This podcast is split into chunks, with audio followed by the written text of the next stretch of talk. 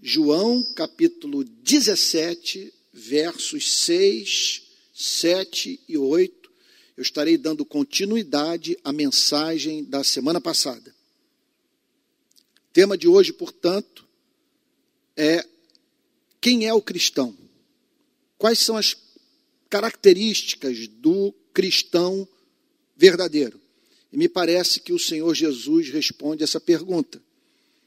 Manifestei, verso 6, que o Espírito Santo, a partir de agora, nos auxilie e que Deus fale conosco de uma forma muito, muito clara, iniludível, de maneira que possamos dizer o que os discípulos no caminho de Emaús é, falaram um para o outro. Porventura não nos ardia o coração quando pelo caminho ele nos expunha as Escrituras. Essa é a meta da pregação da palavra de Deus. Fazer o coração arder. Então diz assim o Senhor Jesus: manifestei, é uma oração. Aqui então é a igreja vendo o filho se dirigir ao pai, o diálogo entre o pai e o filho. E a igreja, portanto, registrando, registrando essa extraordinária comunicação. Quer dizer, o pai e o filho conversando sobre a igreja. E isso chamou profundamente a atenção dos discípulos. E por isso nós temos João capítulo 17 registrado na, no Novo Testamento. Porque, repito, eles ficaram encantados com aquele relacionamento íntimo do filho com o Pai Todo-Poderoso. Manifestei o teu nome àqueles que me deste do mundo. No último domingo, eu me detive apenas nessa frase. Então, não vou falar sobre aquilo que já foi exposto. O que o texto nos ensina com muita clareza é que não há como nós dissociarmos o cristão da verdade cristã. E uma verdade que é mais do que verdade ética, é mais do que saber, em termos práticos, do ponto de vista da relação do cristão com o próximo, o que Deus pede da vida da igreja. É mais do que isso. Conforme eu disse no domingo passado, é mais do que você ser gente boa. Nós não podemos confundir ser gente boa com ser cristão. O cristão é aquele que acredita na mensagem de Cristo. E uma mensagem que está para muito além daquilo que muitos podem julgar que encontra-se presente na fé cristã, como também está presente nas demais religiões, a mensagem do amor. Não podemos ficar de pieguice numa hora como essa e dizendo, portanto, que o que vemos no cristianismo é o que vemos em toda e qualquer religião, a pregação do amor. O cristianismo não se resume à pregação sobre o amor. O cristianismo apresenta a referência do amor. O cristianismo apresenta o fundamento do amor. O cristianismo apresenta a definição do amor. O cristianismo apresenta as motivações do amor. O cristianismo apresenta o fundamento maior do amor, que é a comunhão entre as pessoas da Santíssima Trindade. Então, manifestei o teu nome àqueles que me deste do mundo. Então, o Senhor Jesus está aqui orando pelos cristãos. E o que caracteriza a vida dos cristãos é esse contato com a revelação, essa manifestação feita por Cristo do nome do Pai. Os cristãos são aqueles que conhecem um Deus cuja identidade foi revelada pelo Evangelho. Manifestei o teu nome, o teu ser, o teus atributos, o teu caráter, em especial tua natureza santa, o teu evangelho, manifestei o teu nome àqueles que me deste do mundo. Cristão, portanto, é alguém que passou por uma extraordinária libertação, veja só, da qual nenhum cristão autêntico é responsável. Porque não tem quem consiga se livrar do mundo sem o concurso da graça divina. Por isso, nós estamos aqui diante de duas informações muito importantes. Manifestei o teu nome àqueles que me deste do mundo.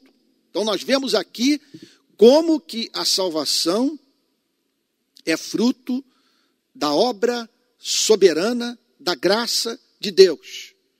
Quando Jesus fala sobre manifestação, ele está falando sobre um conjunto de informações referentes a Deus, ao seu ser, os seus atributos e sua relação com os seres humanos, que nenhum de nós poderia conhecer se não fosse revelado. Esse ponto é central.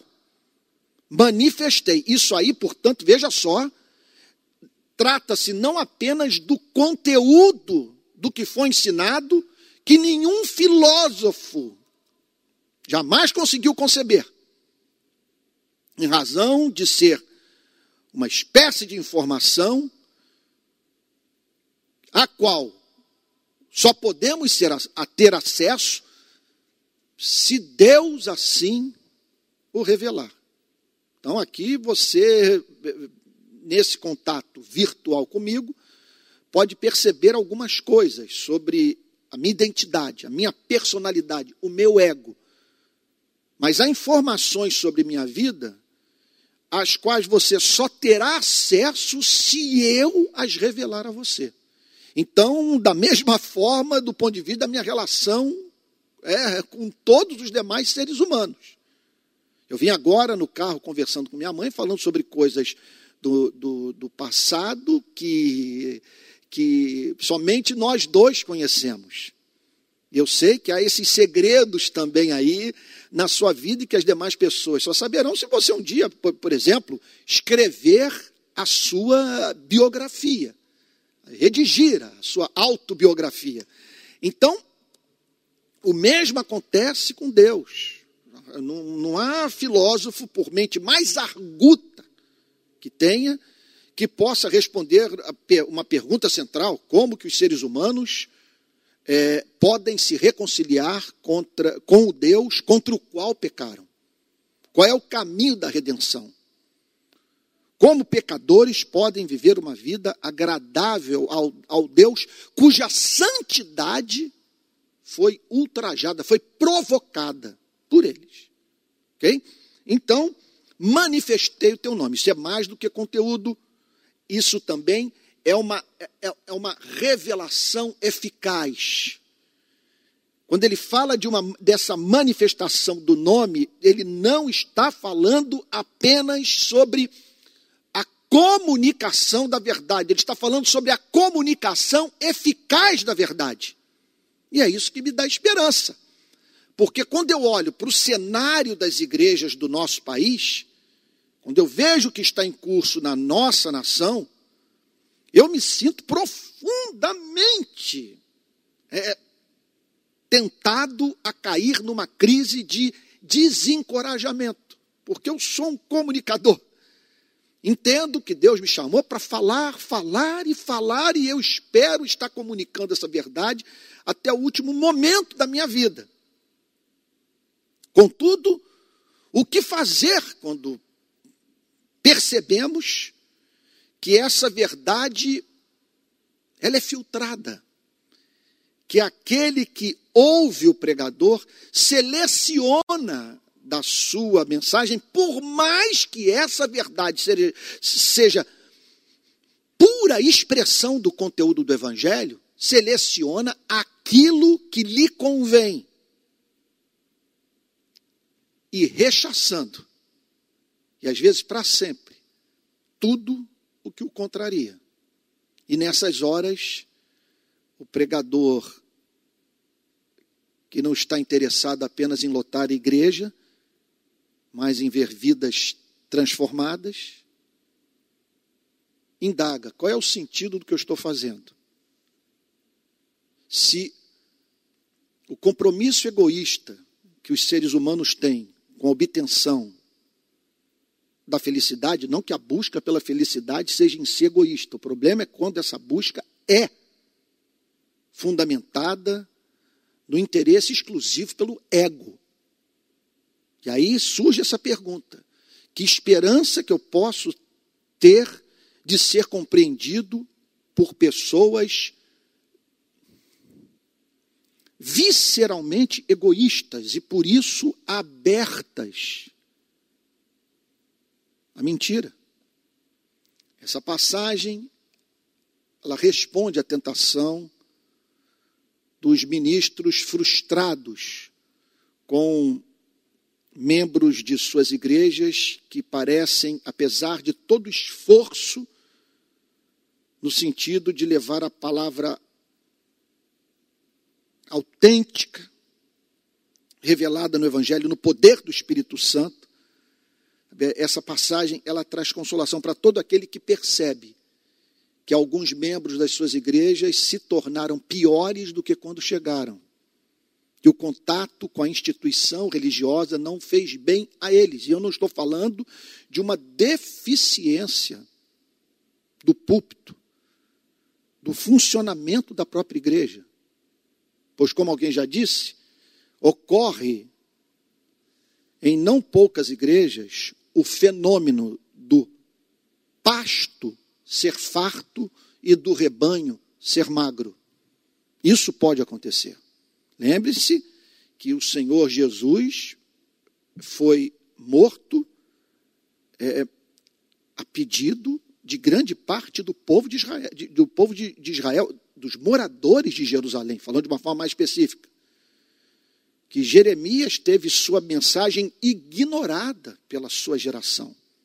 Por isso, nós o encontramos frequentemente chorando no livro que leva o seu nome, em razão do fato dele perceber que pessoas se mantêm afastadas de Deus, não apenas pela falta de acesso à verdade, mas se mantêm afastadas de Deus em razão da sua obstinação, que faz com que as mesmas, por mais que tenham acesso à verdade, em razão do seu egoísmo, dedicam-se ao trabalho de subtrair da verdade tudo aquilo que, na sua ignorância, essas pessoas julgam que lhes é prejudicial. Então, essa manifestação é uma manifestação eficaz, é uma, é uma revelação da beleza do nome de Deus. Jesus não está falando aqui tão somente sobre o fenômeno da pregação. Ele não, porque muitos são chamados, mas poucos os escolhidos. Ele está falando aqui daqueles que foram atingidos no âmago do ser pela pregação de Cristo. O que ele está dizendo é que eles tiveram acesso àquele conteúdo suprafilosófico e não apenas isso, tiveram um contato com a beleza do conteúdo suprafilosófico. O que foi revelado os encantou. Manifestei o teu nome, eles se afeiçoaram pelo teu nome. Mas para tal, necessário foi que, olha só o que, que o Senhor Jesus diz, que eles fossem sacados do mundo. Manifestei o teu nome àqueles que me deste do mundo. Portanto, nós vemos aqui como que a salvação é do início ao fim fruto da graça irresistível, eterna e soberana de Deus. Primeiro, a revelação de fatos. E permita-me usar uma palavra que está me ocorrendo agora, o feitiço que a graça usa, que a, que a graça é, envia sobre a vida dos que haverão de se converter, fazendo com que eles se encantem com o Evangelho e não consigam mais da mensagem do Evangelho se afastar. Agora, em segundo lugar, uma extraordinária obra de libertação. É uma libertação, portanto, veja só, por um lado, das trevas. É uma cura que faz com que, usando as palavras do apóstolo Paulo, as escamas caiam dos olhos e essas pessoas voltem a ver. Agora, tudo isso ocorre de modo concomitante à libertação do mundo. Só o Espírito Santo para nos livrar de viver dedicados ao cumprimento fiel do script que o mundo passou para você e para mim. A receita, dizendo que nós só podemos ser felizes sob tais e tais condições.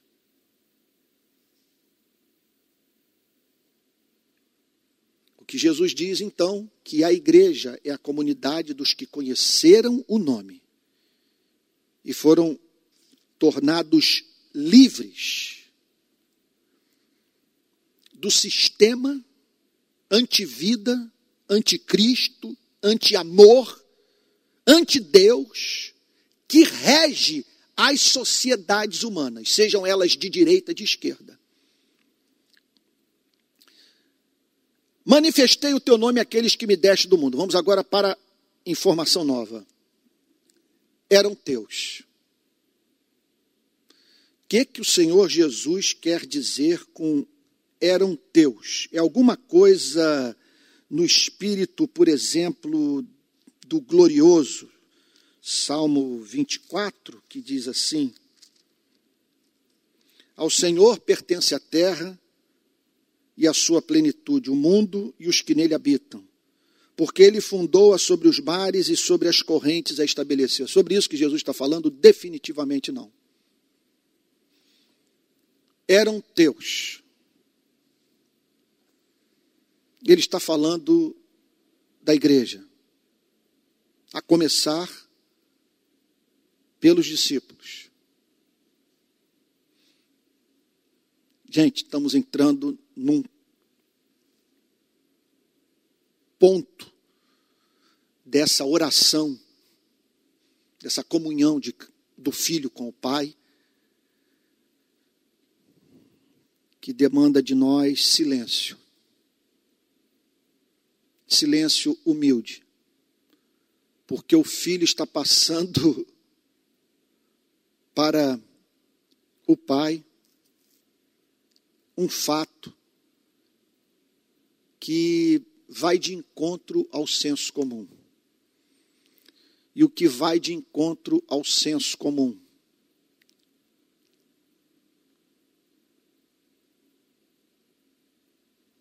que Deus soberanamente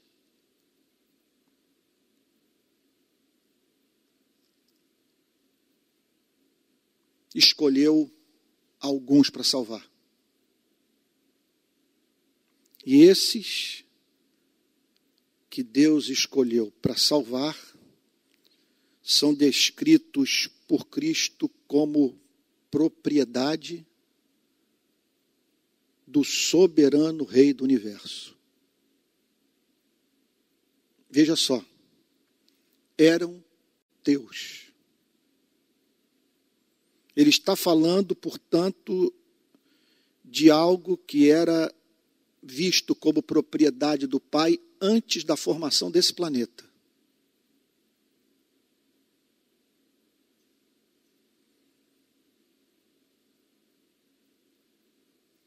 Meu, minha, meu trabalho nessa igreja consiste em expor a verdade e não em fazer você entender a verdade. Espero jamais trazer para o púlpito da nossa igreja material contraditório, ou acréscimos, ou subtrações do Evangelho. Mas, no momento como esse, em que você e eu estamos diante de uma informação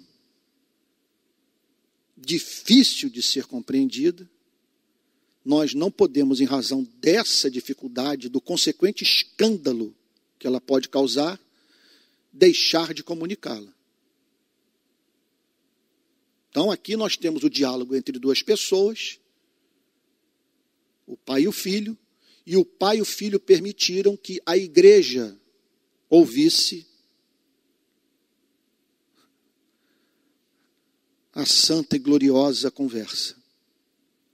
E chamou a atenção dos discípulos o que Cristo disse para o Pai. Os que eu livrei do mundo, e aqueles em cujas mentes e corações a luz do Evangelho penetrou,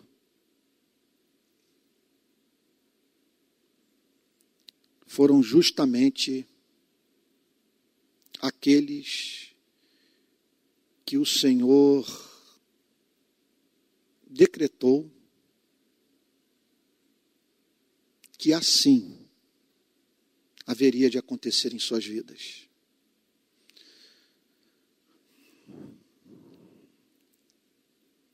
Bom, gente, o que o texto está dizendo é de seres humanos que já existiam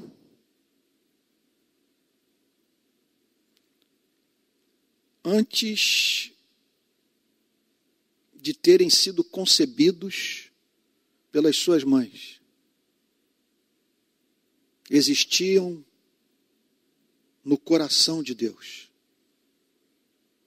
Deus, de antemão, conhecia a identidade de cada um deles.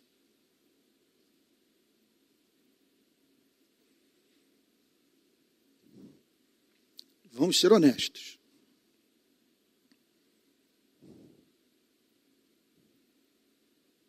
De antemão, Deus sabia o que haveria de acontecer nesse planeta. O inferno vai se estabelecer nesse mundo que eu estou criando. Haverá injustiça,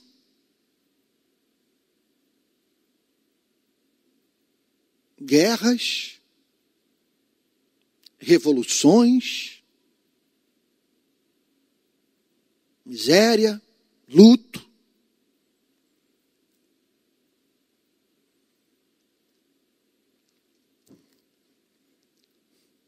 E desse caos,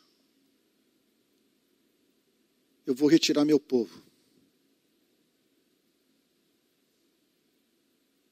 E eu não permitirei que esses que a mim pertencem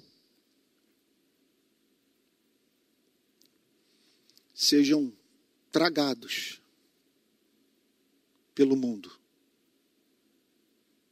Então aqui está o Senhor Jesus falando sobre algo da intimidade do Pai e do Filho. Até onde sabemos, nenhum, quer dizer, as suas criaturas racionais não haviam tido acesso a essa informação. Aquelas que existiam antes da criação dos seres humanos. Então, eu chego a pensar se nós não estamos aqui diante, e certamente esse é o caso, de algo que causou, que causou mais uma vez, mas agora como há mais luz projetada sobre o tema, perplexidade no mundo angelical. O amor eletivo de Deus por pecadores. Homens e mulheres que se tornaram indignos do seu amor. Então aqui está o Senhor Jesus passando essa informação, quer dizer, passando, vamos assim dizer, me permita me falar nesses termos, de tabela informação para os discípulos. Eis o fato. O Pai e o Filho diante deles, que há seres humanos nesse planeta que são propriedade de Deus. O Pai sabia disso, bem como o Filho. É um assunto da intimidade das três pessoas da Santíssima Trindade. Eram teus, e aí o Senhor Jesus acrescenta outra informação: tu os deste a mim. Você imagine o impacto disso na vida dos onze. Eles ouvindo essa oração. E nós não estamos aqui diante de um teatro. E se um diálogo como esse foi inventado pelos homens, nós nos estamos perante o que de mais diabólico poderia ser concebido pela humanidade. Uma história comovente como essa, absolutamente encantadora, linda, que nos desmonta, que nos faz cair de joelhos. Ser criação humana.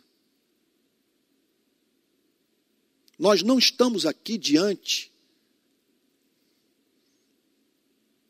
da maior manifestação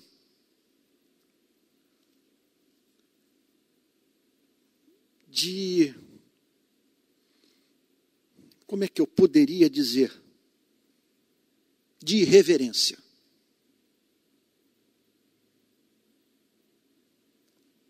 Nós estamos aqui diante de um fato. Os discípulos ouviram esta oração. E ouvir esta oração, tiveram acesso a uma informação estonteante. Eram teus, tu os deste a mim. Os discípulos, portanto, ali compreenderam de uma forma mais profunda que eles só gozavam da companhia de Cristo em razão de terem sido amados desde antes da fundação do mundo. E o que eles descobrem? Que o Pai separou homens e mulheres para esta redenção e incumbiu o Filho de salvá-los. É muito clara a doutrina. A presença nesse diálogo do tema da predestinação. Eram teus, tu os deste a mim.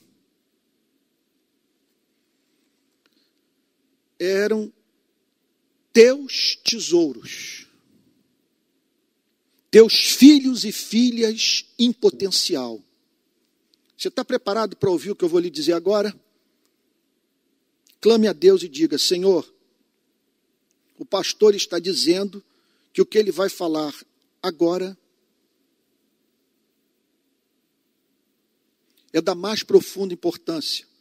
Se for isso que ele está anunciando, me ajude a entender o que, que ele quer dizer e o que, o que ele tem a dizer seja bíblico.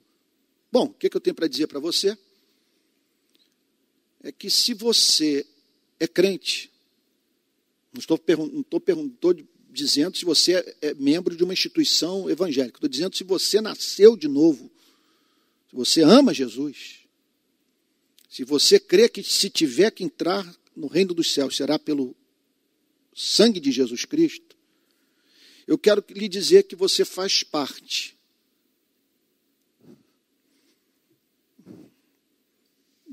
destes que Deus decidiu criar para viver para sempre na sua companhia. Por favor, não banalize o que está sendo dito. Você não pode ouvir isso sabe? Sem ser movido ao louvor, às ações de graça, à adoração. Eram teus. O que de mais precioso o Senhor decidiu criar. Seres à sua imagem e semelhança. Que o Senhor decidiu criar para participarem da festa de amor da Trindade, por toda a eternidade. E aí o Senhor Jesus, nessa oração, declara: eram teus e tu os deste a mim. Pare para pensar no que está sendo dito. É óbvio que o calvinismo está certo quando ele fala em termos de pacto da graça e pacto da redenção. E que o pacto da redenção é anterior ao pacto da graça. E isso não é teologia barata. Eu diria que, entre outras coisas, aqui está o fundamento da construção da nossa autoestima.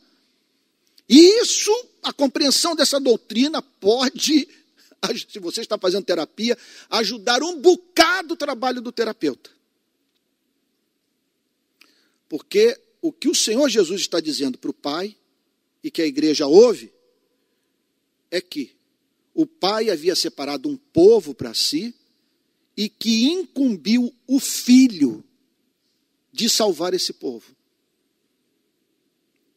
Que esse povo haveria de viver para sempre na comunhão do Pai por motivos que nos são ocultos, o Pai não decidiu criar esse povo tal como criou os anjos. Porque o que sabemos sobre o mundo espiritual angelical? Que há anjos eleitos, anjos que não caíram, anjos que têm mantido comunhão com Deus desde que foram criados, que mantêm comunhão com Deus, porque Deus assim o decretou, que não precisaram ser redimidos. Só que no nosso caso, Deus decretou que esses que eram dele haveriam de passar por uma queda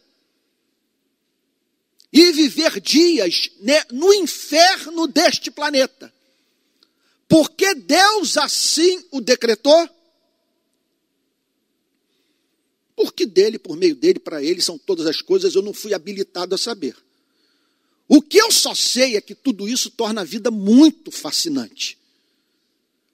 Porque se esse é o meio, e se eu sou precioso, todas as loucuras, todos os infortúnios, todas as lágrimas, todas as traições, todas as decepções que eu vivi, todas as limitações físicas, todo o luto, toda a desgraça que eu testemunhei, estão inseridos num plano eterno que tem como objetivo fazer com que saia lá da ponta seres que encantem a Deus. E Jesus, portanto, é visto aqui como aquele que assumiu essa responsabilidade. É o pacto da redenção. O pacto da graça é um pacto entre Deus e os homens. Faço uma aliança com vocês. Lhes dou a vida eterna mediante a morte do meu único filho, mas desde que vocês recebam esta salvação por meio de arrependimento e fé. Isso é a aliança da graça. Agora há uma aliança entre o pai e o filho, que é o chamado pacto da redenção o pai separando um filho, um povo para essa redenção, e o filho assumindo o compromisso de resgatar este povo. E por isso que eu declaro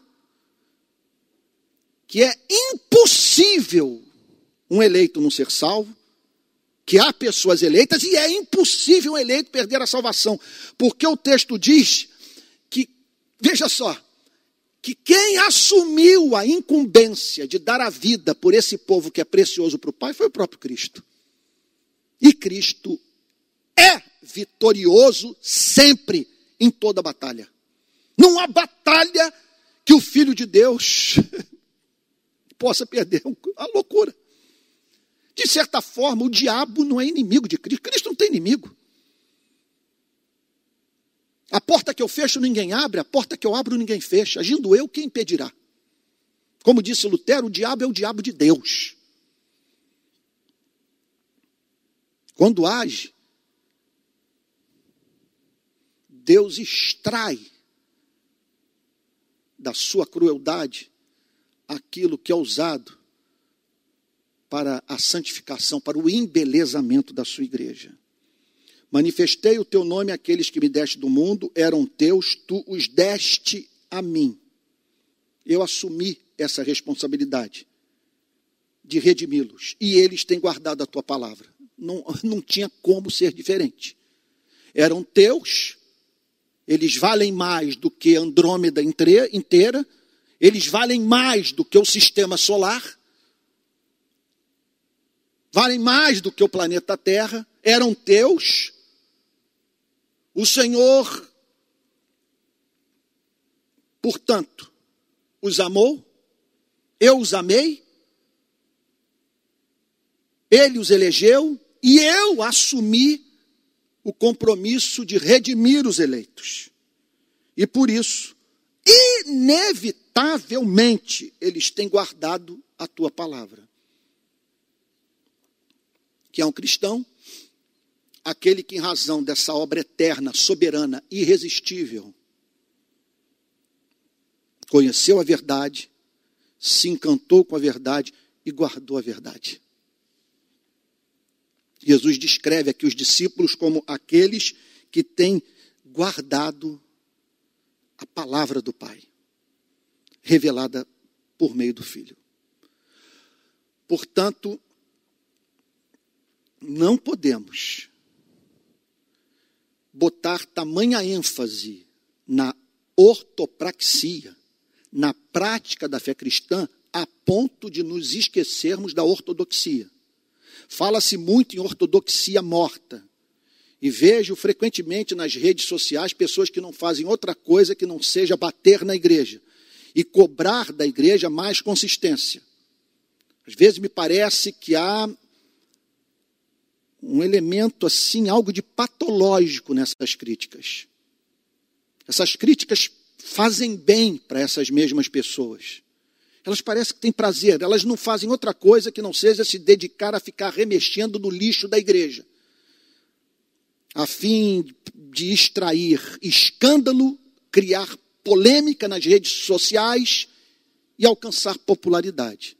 É claro que tem que haver espaço para verdadeira profecia. Mas é patológico o comportamento daquele que usa dessas iniquidades para fazer generalizações e que ao mesmo tempo não é encontrado orando, chorando, lutando pela essa igreja, não fazendo outra coisa que não seja criticar a igreja de nosso Senhor e Salvador Jesus Cristo e sem a mínima dúvida Deus tem uma igreja no nosso país.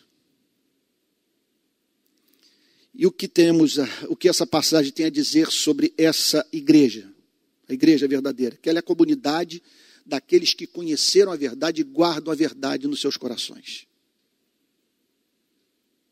Então não temos como separar doutrina de prática.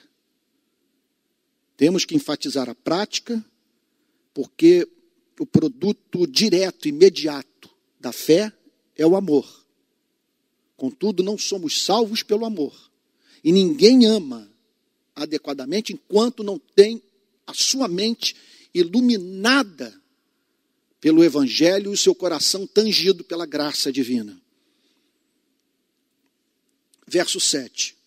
Agora eles reconhecem que todas as coisas que me tens dado provêm de ti. Isso é informação extraordinária. Aqui está o Senhor Jesus. Eu não vou chamá-lo de otimista, porque o incrível é que todos esses homens, os onze, dentro de poucas horas, deixariam Jesus Cristo ser preso e torturado sozinho. Todos fugiriam. Impressionante.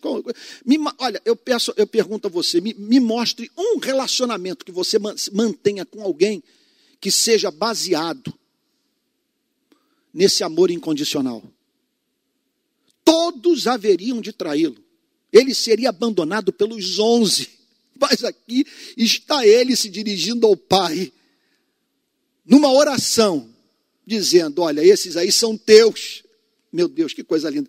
Faz-me lembrar o que o reverendo Antônio Elias, um pai espiritual para mim, que foi o plantador da igreja da qual a Igreja Presbiteriana da Barra é filha, a Igreja Presbiteriana Betânia.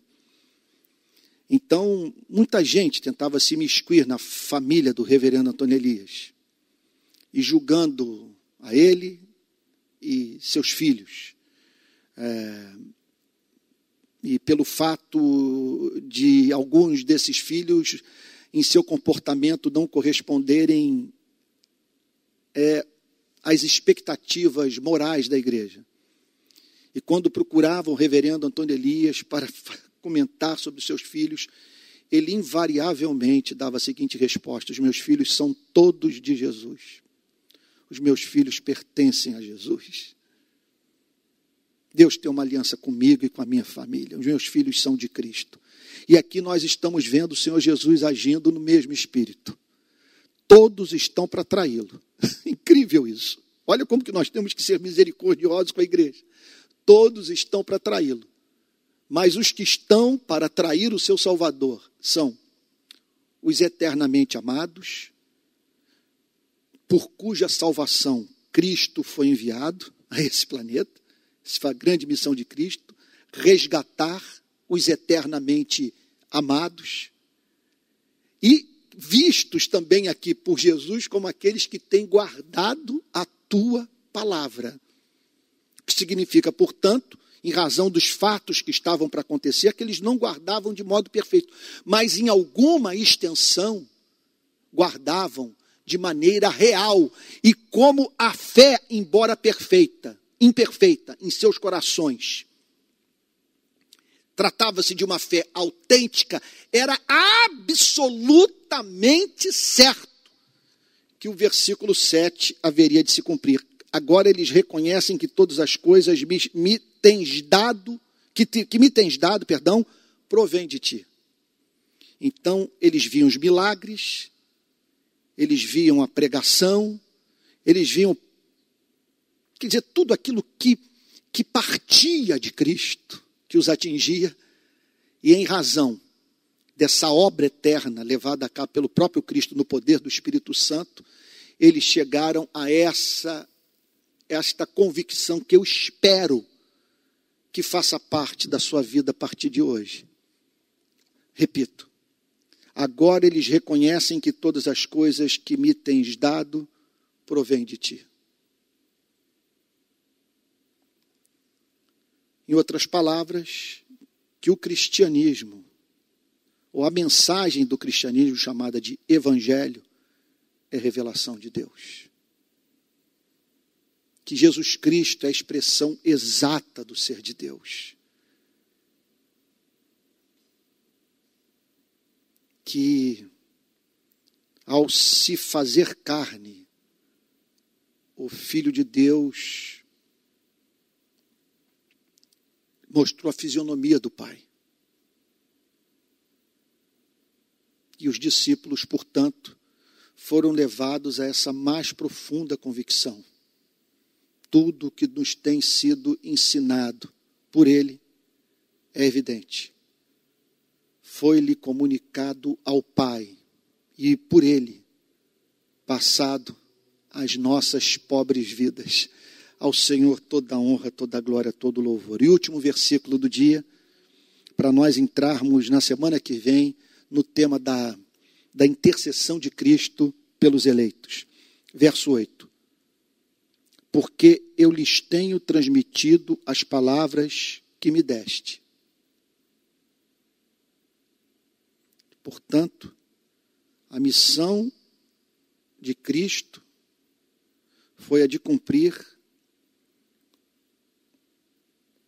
o seu chamado de profeta.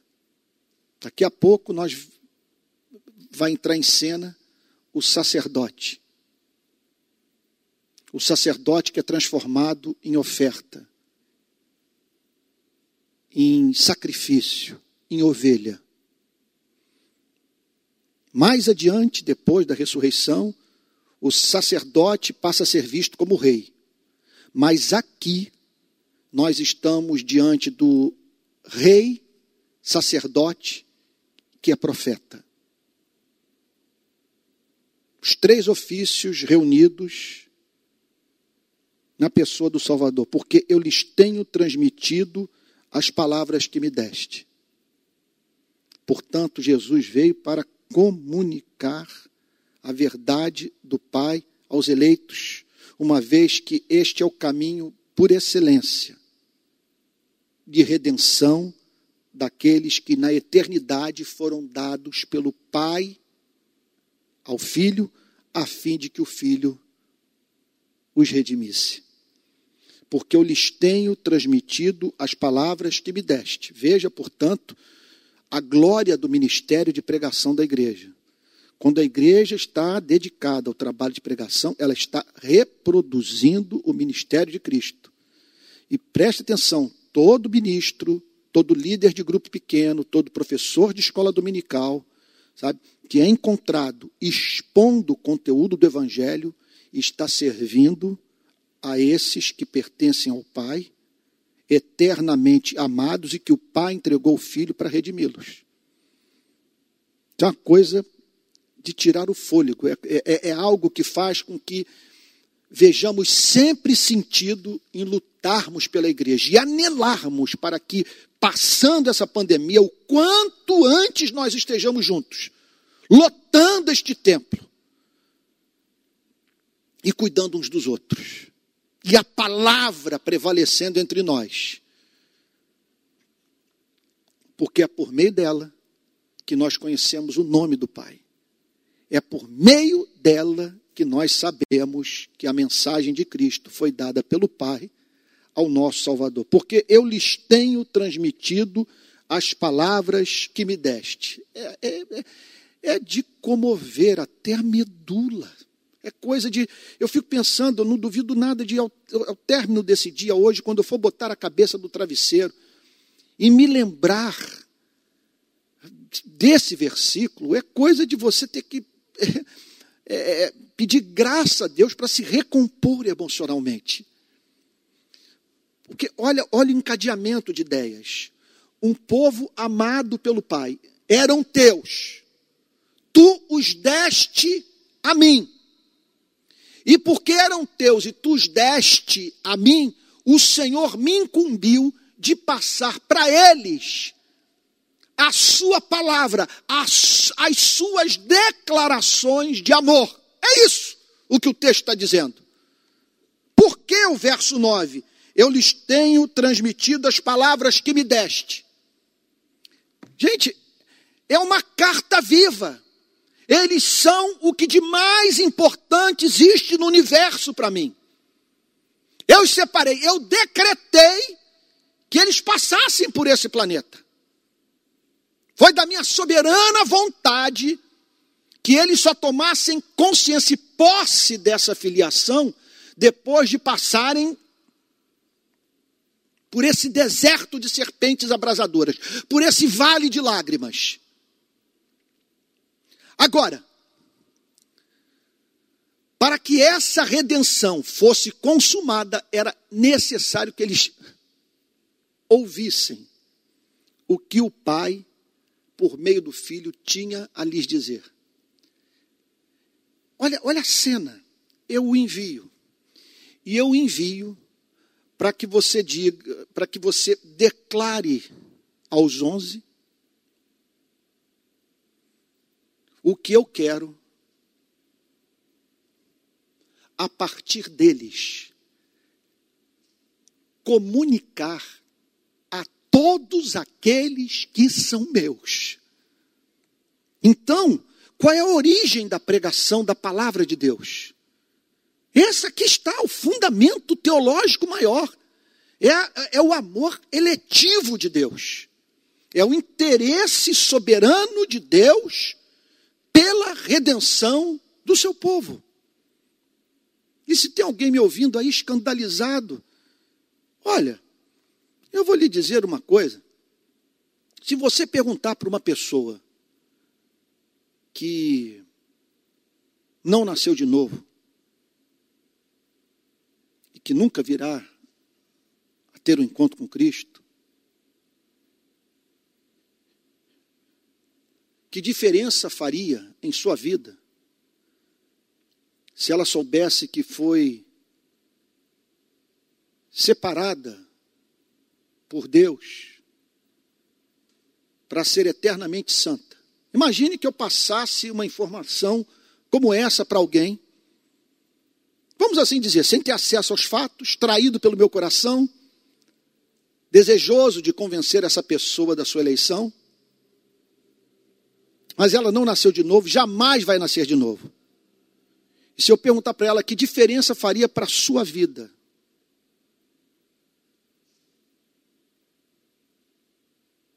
eu informar a você que você foi eleita para ser santa, que resposta que eu ouviria? Isso não faz a mínima diferença para a minha vida. Que eu não tenho nenhum interesse em ser a espécie de pessoa que o Evangelho quer, segundo o que você me diz, que eu seja. Eu sou, eu sou muito mais feliz vivendo a vida que eu vivo. Eu não me imagino no seu lugar. Agora, para uma pessoa como eu, como muitos dos que estão me ouvindo hoje, para o cristão, para o que ama o evangelho, eu quero lhe dizer, eu não inventei a doutrina. Então, entendam que eu estou sendo intelectualmente honesto. Eu não inventei essa doutrina e eu quero que alguém me apresente uma interpretação diferente da que eu estou fazendo dessa manhã desse texto. Eram teus, tu os deste a mim e eles têm guardado a tua palavra. A sequência Sabe, é, é, é muito clara, é clara, é lógico, é como os reformados dizem. É uma doutrina levando a outra. São os elos da mesma corrente. Se quebrar um, quebra tudo. E aqui nós estamos diante, portanto, de, de uma sequência de pensamentos. E o que o Senhor Jesus está dizendo é que ele foi enviado, em razão desse amor ensandecido de Deus pelo seu povo, para comunicar a verdade à sua igreja, a começar pelos onze. E daí essa palavra sendo disseminada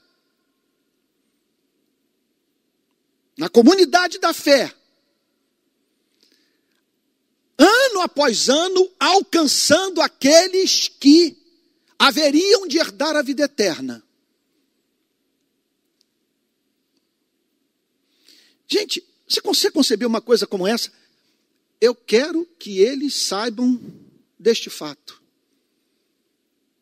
Eu quero que eles tenham acesso a, essas e tais e tais informações.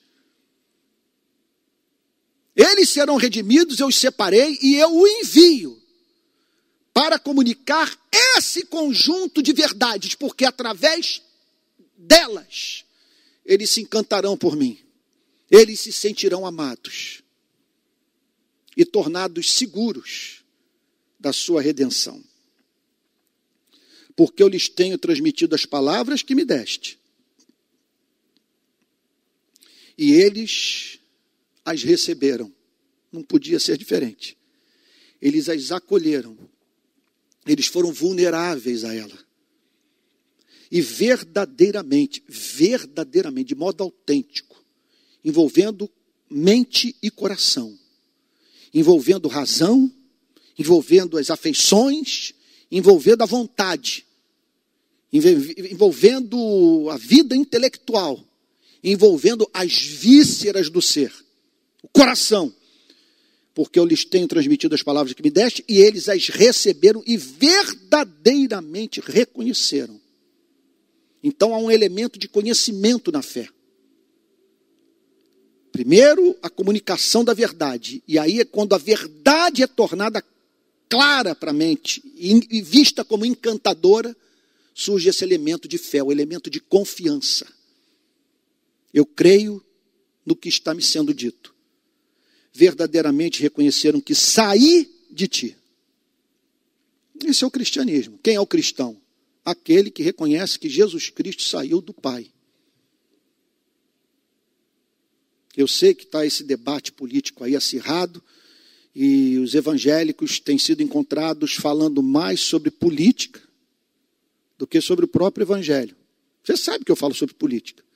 Mas o que eu espero é que se você fizer um inventário do que eu tenho pregado, do que eu preguei este ano, que você constate que eu busquei o ano inteiro simetria. Falei sobre política porque não havia como ser diferente. Que o, o amor o exige. Mas pedi graça a Deus para não ser monotemático. E é o que eu estou fazendo hoje. Me atendo ao texto e não incluindo material alheio ao texto. Texto não está dando margem para que eu fale sobre outro tipo de coisa que não seja o pacto da redenção e seus desdobramentos para a vida da igreja. Então, verdadeiramente reconheceram que saí de ti e creram que tu me enviaste. O cristão é esse. O cristão é o que crê em Cristo, que, que, que, que acredita que a mensagem de Cristo, chamada Evangelho, foi dada pelo Pai e o Filho a fim de que o Filho comunicasse à humanidade e fosse decodificada por esses que o Pai entregou ao Filho visando a sua redenção.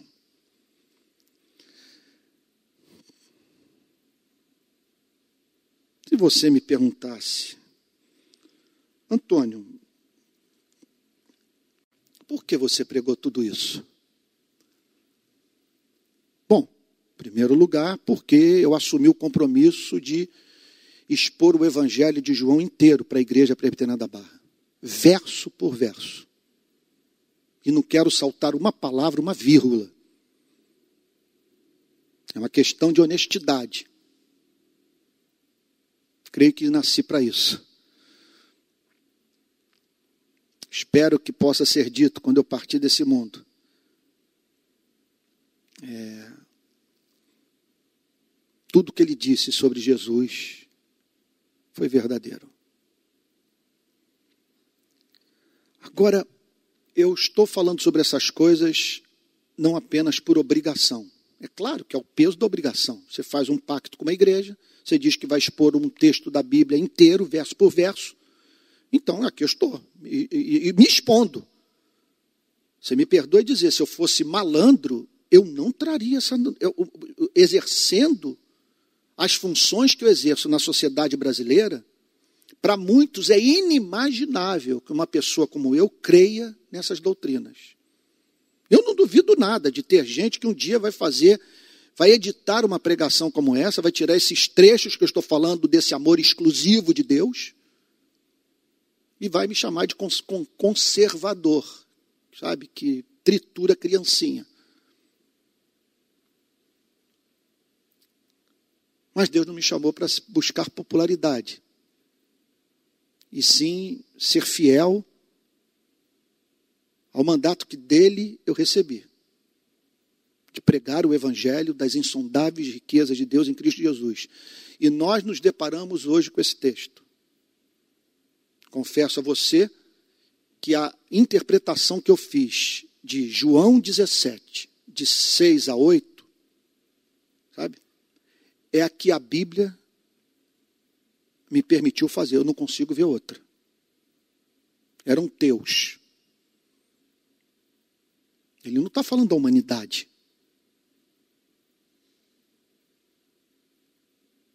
Ele está falando dos redimidos. E que só passaram pela experiência de redenção porque eram propriedade do Pai, que decretou, mediante um pacto eterno com o Filho, de botar sob a custódia do Filho a redenção desse povo. Mas eu estou aqui terminando essa mensagem, ainda respondendo essa pergunta: o que você quer com essa pregação? O que você pregou sobre esse tema tão controverso? Porque eu tenho a esperança que num domingo como esse, ou quem sabe isso aí, o apanha amanhã daqui a alguns dias, que você tem aquilo que alguns psicólogos chamam de insight. Os americanos usam o verbo realize. Que você realize, que você tenha um apocalipse, uma revelação dessa doutrina em um ponto ou outro da sua vida. O que eu quero dizer é o seguinte: é que se essa doutrina entrar na sua mente, ganhar espaço no seu coração,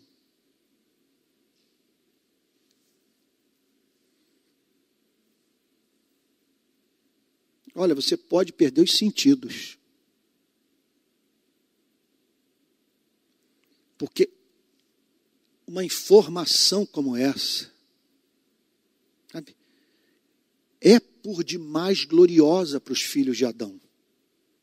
Você saber que o eterno, o único ser autoexistente, o imutável, o absolutamente independente, o infinito, o único, o amor, com amor ardente. E que o Filho foi enviado não como um Salvador relutante,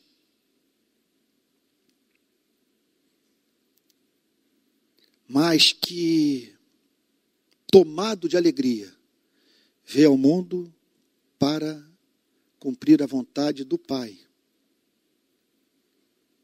e comunicar a sua verdade libertadora ao seu povo. E, que, e é o que eu espero que esteja fazendo nessa manhã. O Pai, através da minha pobre vida, comunicando a você o que Cristo comunicou aos onze, e que por meio dos onze chegou até a mim e que hoje eu estou comunicando a você. E por quê? Porque o Pai é louco de amor por você. Vamos orar? Pai Santo, a doutrina está na mente. mas ela precisa descer para o coração. Senhor, não é uma informação qualquer.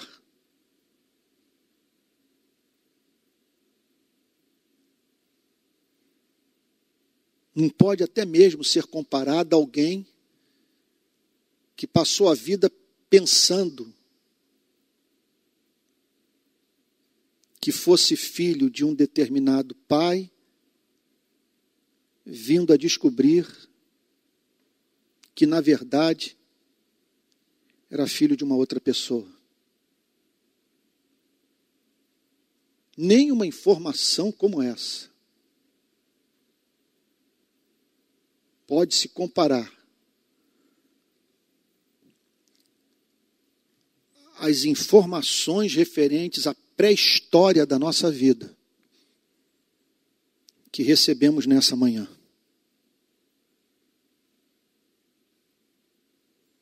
Nós pedimos a Ti que jamais, jamais banalizemos esse amor.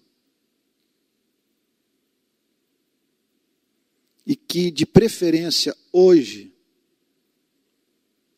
ao término desse culto, essas verdades nos envolvam por inteiro, comunicando aquelas virtudes que somente essa doutrina é capaz de comunicar em tal extensão. Humildade, porque nossa salvação só pode ser atribuída a Ti. segurança, porque ninguém poderá impedir Cristo de realizar a obra que ele prometeu ao Pai que realizaria.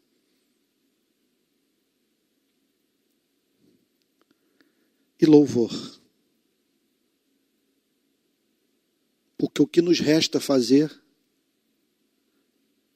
diante de tão insondável amor. que nesses dias de crise econômica, crise sanitária, pressões psicológicas, Senhor, insuportáveis, dias de desgaste, dias interpretados por nós como dias de desperdício, dias de insegurança quanto ao futuro, de incerteza, que em meio a tudo isso, Senhor, o teu Espírito venha sobre nós, aplicando a doutrina do pacto da redenção nos nossos corações, bem como todas as suas implicações doutrinárias. E levando-nos, Senhor, à experiência da alegria indizível e cheia de glória. Em nome de Jesus, Senhor. Amém.